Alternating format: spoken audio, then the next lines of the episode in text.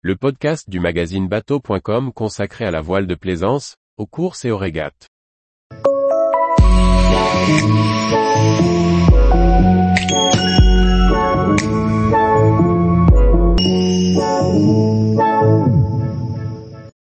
De Formule Tag à Energy observée, les nombreuses vies d'un catamaran hors norme. Par Chloé Tortera.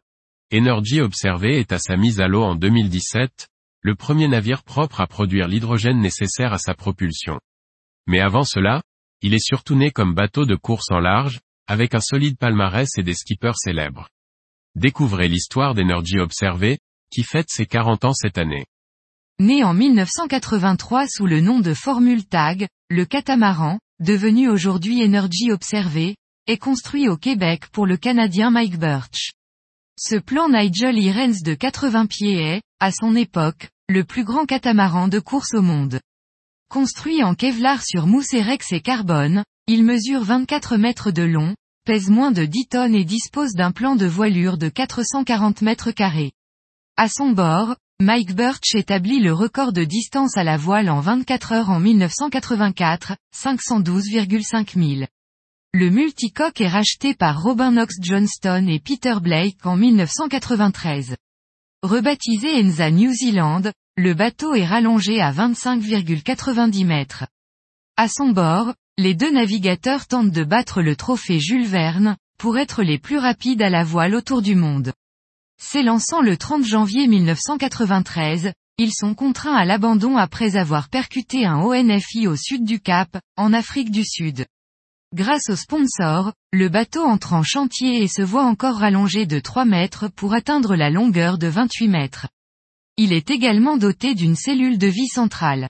Les deux skippers retentent l'expérience en 1994 et décrochent un nouveau record de 74 jours, 22 heures, 17 minutes et 22 secondes, à la vitesse moyenne de 14,68 nœuds, au terme d'un duel acharné avec le trimaran d'Olivier de Kersauzon. En 1997, la Britannique Tracy Edwards rachète le bateau pour s'élancer elle aussi sur le trophée Jules Verne. Elle monte un équipage 100% féminin sur le catamaran rebaptisé Royal et Sun Alliance. Elle bat le record féminin de l'océan Atlantique Nord en 9 jours, 11 heures, 21 minutes et 55 secondes avant de tenter de battre le record autour du monde. Elle démate au bout de 43 jours de mer. Sa carrière de course au large s'achève aux mains de Tony Bullimore en 2000. Encore une fois, le catamaran renommé Team Legato est rallongé pour atteindre les 102 pieds 31 mètres, sa longueur actuelle. Il reçoit aussi un nouveau Mael.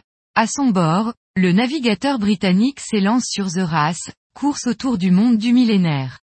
Le navigateur termine à la cinquième et dernière place. En 2005, il participe à l'Oryx Quest, course autour du monde au départ et à l'arrivée du Qatar. Il termine la course second et dernier du classement général après plus de 60 jours de mer. Le navigateur décroche sur cette course le record de traversée de l'Atlantique Sud en 11 jours, 10 heures, 22 minutes et 13 secondes. En 2006, le bateau change encore une fois de nom pour devenir Doha. Il tente de battre à son bord le trophée Jules Verne, mais doit abandonner en raison de problèmes mécaniques. Après quelques années d'abandon, le navire est finalement récupéré par Victorien Erussard en 2015 pour participer au programme Energy Observé. Modifié pour un voyage de 6 ans autour du monde, il se voit greffer des volumes de coque plus importants et une nacelle centrale moulée dans des formes de trimaran de course, et perd son mât. Son poids passe de 15 à 35 tonnes. Plusieurs architectes participent à cette transformation, dont Marc Lombard et Marc Van Petgem. Energy Observé est d'abord doté d'éoliennes verticales et recouvert de panneaux solaires. Il est aussi doté de petites ailes automatisées de 32 mètres carrés chacune en 2019, développées par Aero. De nombreuses innovations sont également installées à bord, une chaîne hydrogène ou des hélices à pas variables. En 2022, à son retour, Energy Exploré a parcouru plus de 50 000 milles nautiques. Tous les jours, retrouvez l'actualité nautique sur le site bateau.com. Et n'oubliez pas de laisser 5 étoiles sur votre logiciel de podcast.